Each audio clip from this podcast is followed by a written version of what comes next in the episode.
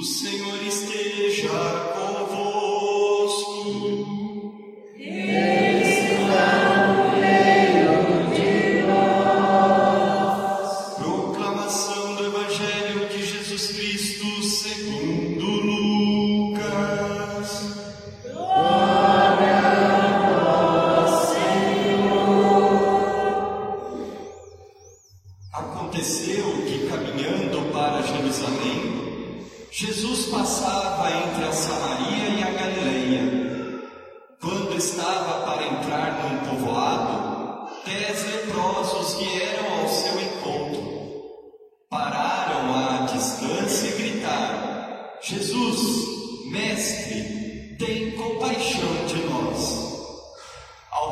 12, Jesus disse: Ide apresentar-vos aos sacerdotes. Enquanto caminhavam, aconteceu que ficaram curados. Um deles, ao perceber que estava curado, voltou glorificando a Deus em alta voz. Atirou-se aos pés de Jesus, com o rosto por terra, e lhe agradeceu. E este era um samaritano. Então Jesus lhe perguntou: Não foram dez os curados? E os outros nove, onde estão? Não houve quem voltasse para dar glória a Deus a não ser este estrangeiro? E disse-lhe: Levanta-te e vai, tua fé te salvou. Palavra da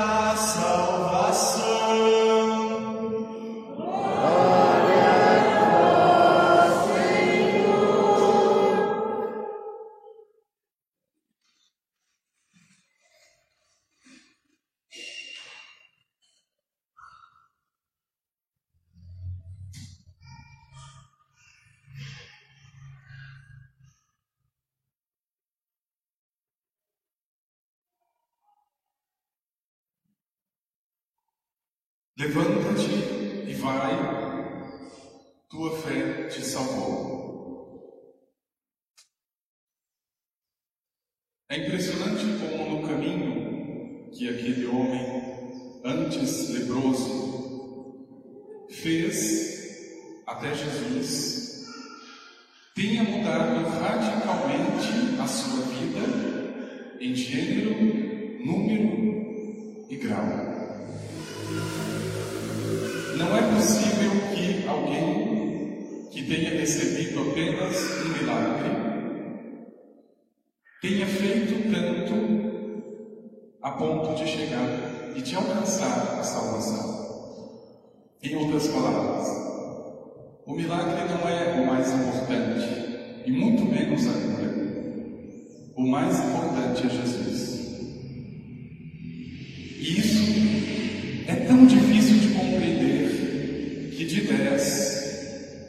Apenas um foi capaz.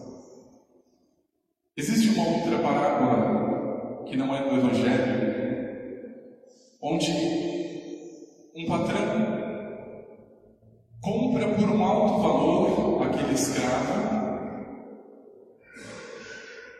e leva para sua casa. E quando aquele escravo esperava, como todos os outros patrões, que ele precisasse fazer tudo e mais um pouco, eis que o patrão o surpreende, dizendo: Eu te comprei por um alto preço, e agora você pode ir embora. Você é livre. Aquele empregado ou aquele escravo fica tão eufórico que ele começa a pular e que ele começa caminhar e planejar para onde vou, o que vou fazer, como planejar, como conquistar agora os meus sonhos. Mas quando ele estava a uma certa altura do caminho, ele para e volta. E ele disse para aquele patrão: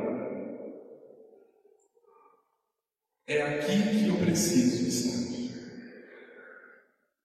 Se eu sou livre de verdade, eu quero ficar aqui.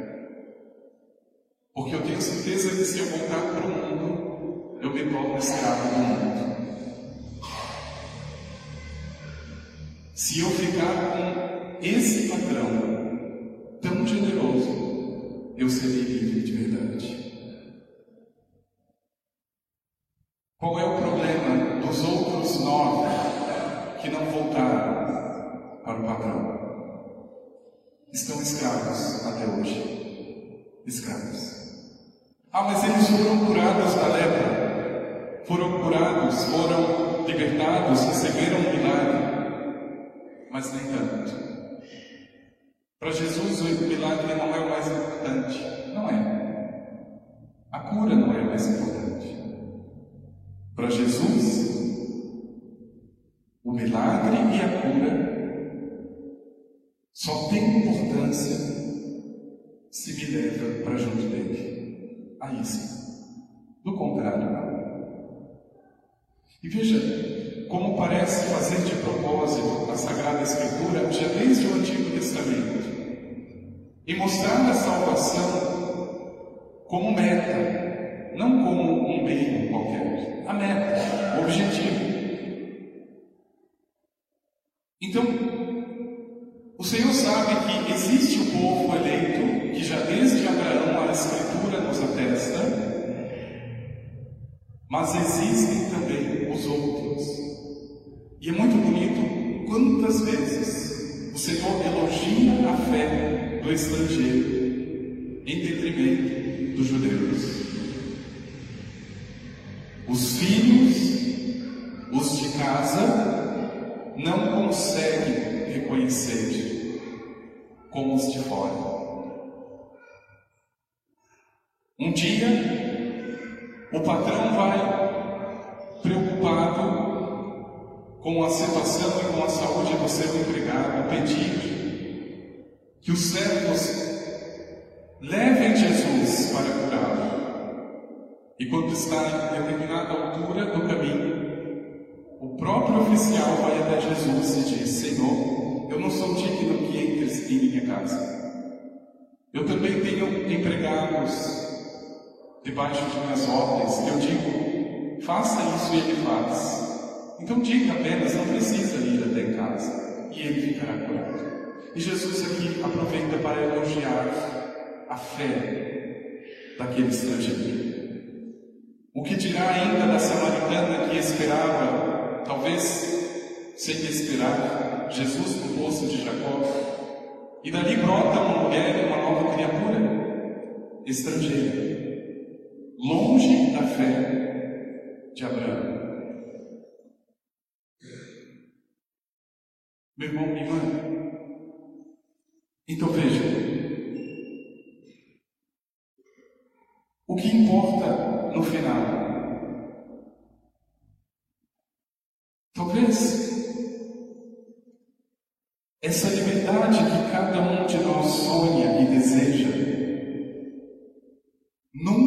Chegará se espiritualmente, interiormente, não formos livres verdadeiramente. Nunca chega.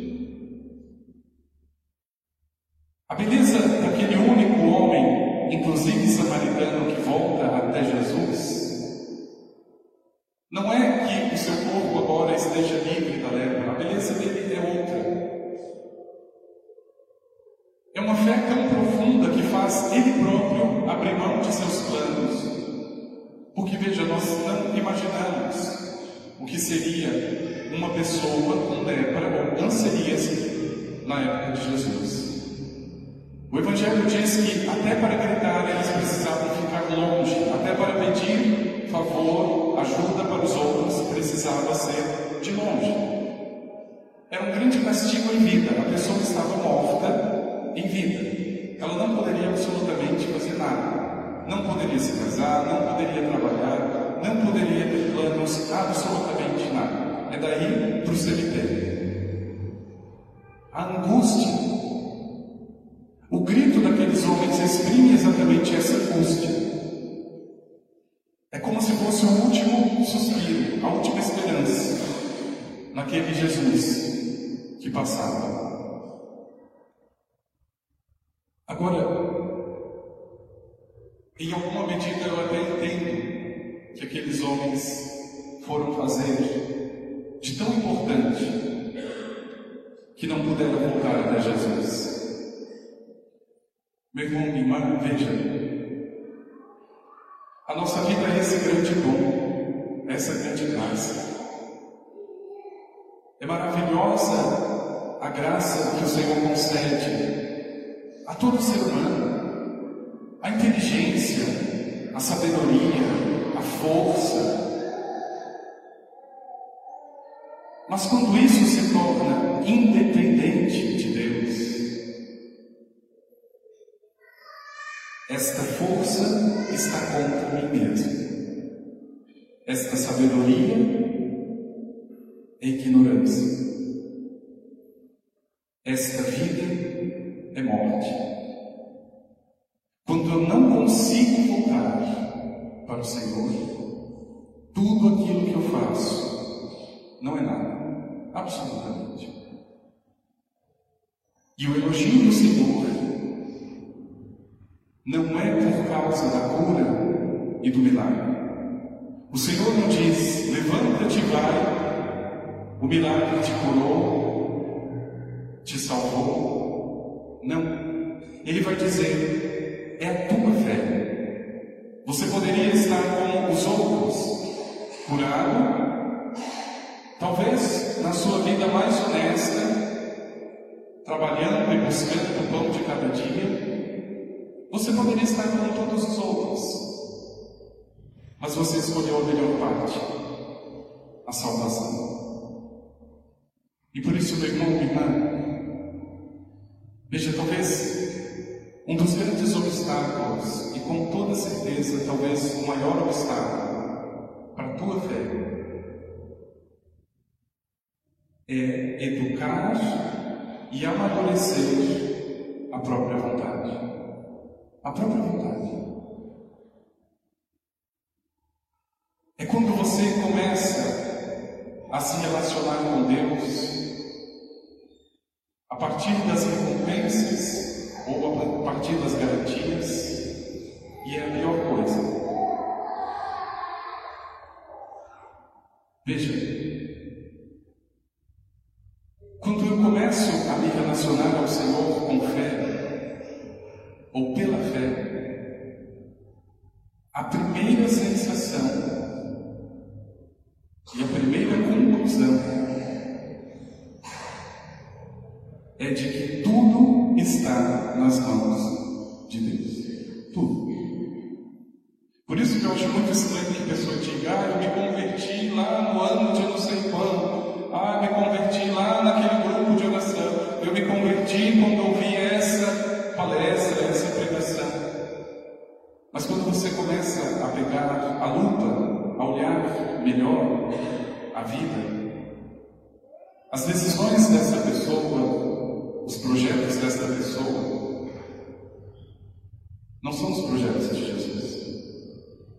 E aqui explica o perigo do milagre. Ele pode me aproximar ou me afastar de Deus. Aqui está o perigo da cura quando não existe uma vontade forte e firme ele pode, ela pode me afastar de Deus. Então veja, meu irmão e minha irmã. É claro, em alguma medida, eu preciso do milagre, eu preciso da cura, não há dúvida quanto a isso. Mas para Jesus, o milagre e a cura é o de menos. O maior desafio para o coração humano, e ele sabe disso,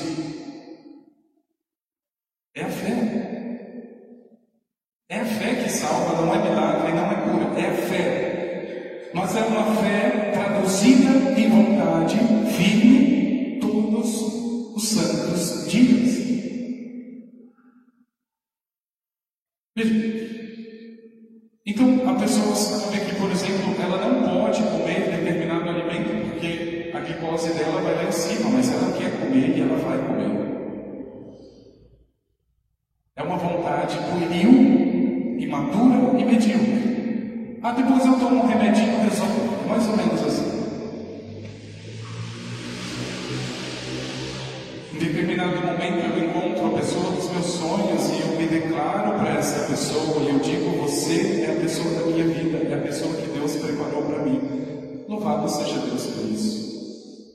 Mas depois do casamento, você começa a viver exatamente como sempre viveu.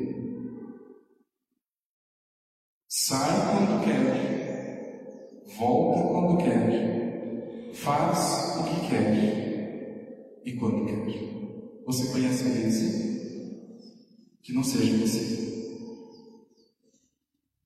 Eduque a vontade para Deus. Eduque. Na verdade, a nossa vontade, irmãos, é um grande gatilho. E a única força capaz de controlá-la, educá-la, é a fé. Não existe outra coisa. Imagine você fazer tudo o que o teu corpo pede. Você estaria na cama até agora. E para mim isso aqui nada, vou dormir mais um pouco. Você precisou lutar, você educou a tua vontade para dizer agora não, agora não é hora de dormir. Em todas as coisas, pequenas ou grandes, o Senhor me ensina a compreender que o verdadeiro milagre e a verdadeira cura está na fé e tenha certeza, meu irmão e irmã, para saber se aquilo que já aconteceu na tua vida de grandioso foi de fato um milagre. Você precisa perguntar se isso te aproximou ou te afastou de Jesus. Porque receber milagres nós recebemos, Deus é generoso. A nossa vontade não é generosa. Se precisar voltar estes 10 quilômetros que eu já andei só para agradecer, eu penso duas vezes. É melhor ficar junto com esses nove, tocando a vida, vida que segue. É perder muito tempo. Voltar.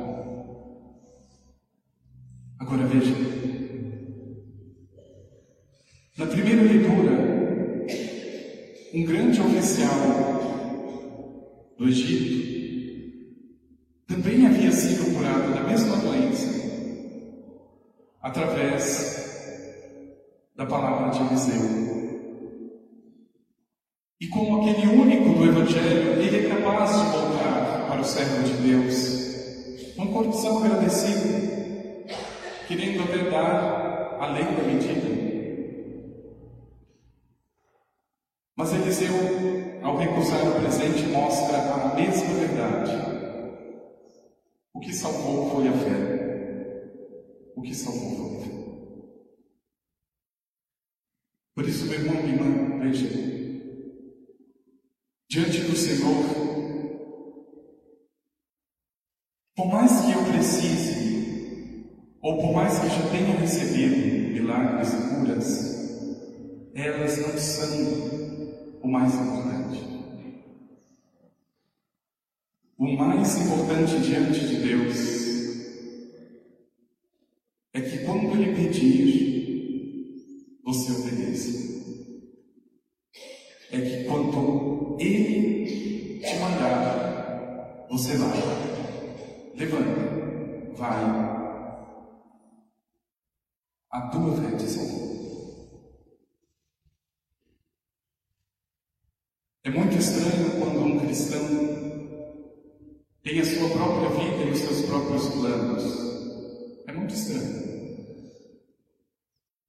Porque o normal quando nós voltamos para Jesus é que a nossa vida se transforma.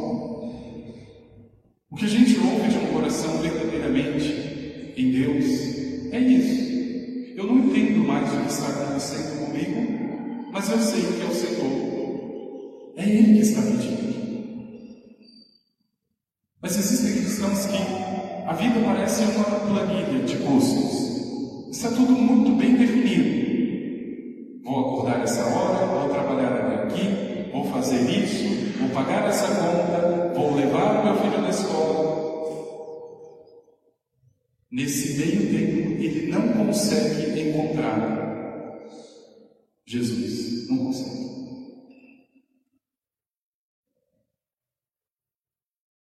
Eu estou exatamente como os outros nove, cheio de sonhos, vazio de fé. Veja, e se voltasse meu irmão, para o Senhor, na verdade é mais uma atitude espiritual, é mais uma atitude interior do que física. Independente de onde você esteja, volte para o Senhor. Ah, mas eu estou aqui no meio das panelas, eu estou aqui no meio do, do trabalho. Volte para o Senhor. Naquele momento, dois minutos que seja, obrigado, Senhor. Eu te louvo, Senhor. Eu te agradeço, Senhor. Volte.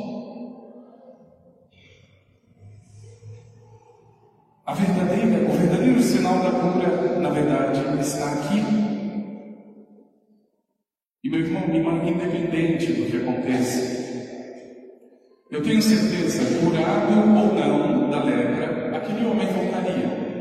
Ele encontrou um tesouro, alguma coisa que os outros nove não tinham encontrado. Ele voltaria. Porque Jesus faz questão de destacar nele a fé. E a fé não é só milagre. A fé não é só na cura. Com ela ou sem, eu creio. Pronto. Eu sou livre. Eu sou livre. E por isso, meu irmão, minha irmã, veja, voltar para o Senhor não pode ser uma obrigação. Infeliz daquele que agenda o seu compromisso na missa por obrigação. É muito mais do que isso. Eu não busco Jesus pelas coisas e pelos milagres dele. Eu busco ele por ele mesmo. Se ele estiver no Calvário, se ele estiver no Monte da Boa, é ali que eu vou buscar.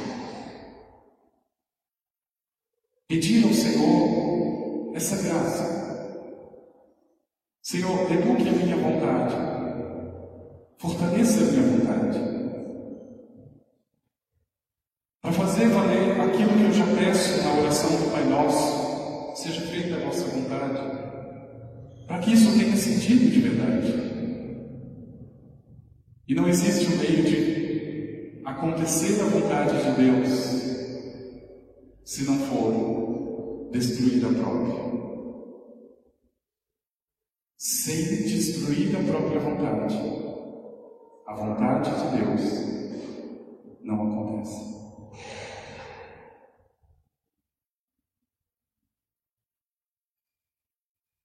Levanta-te e vai. A tua frente salvou, diz o Senhor. Qual foi o maior milagre que você já recebeu até hoje?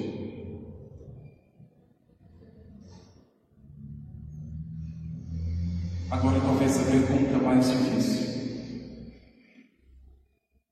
Depois deste milagre, para onde você foi?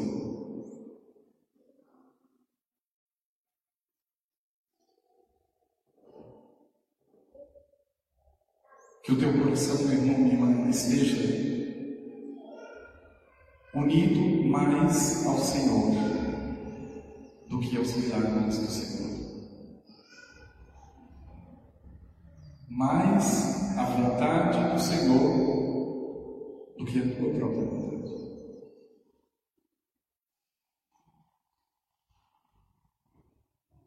Veja, A maior de todas as graças, na verdade, é estar com Ele. Se vier a cura que espero, bendito seja Deus por isso, mas também, se não vier, o meu coração já está livre. O patrão já pagou um preço pela minha liberdade e agora é a minha vontade que vai decidir. Eu sou livre. Mas eu tenho certeza que, longe dele, eu já sou escravo. Eu já sou escravo. Eu acho muito engraçado algumas pessoas têm uma visão até da, da vida do sacerdote. Coitado do padre, não pode, não pode sambar, não pode tomar pinga, Coitado. Quem que é livre de verdade? Aquele que está na pingalhada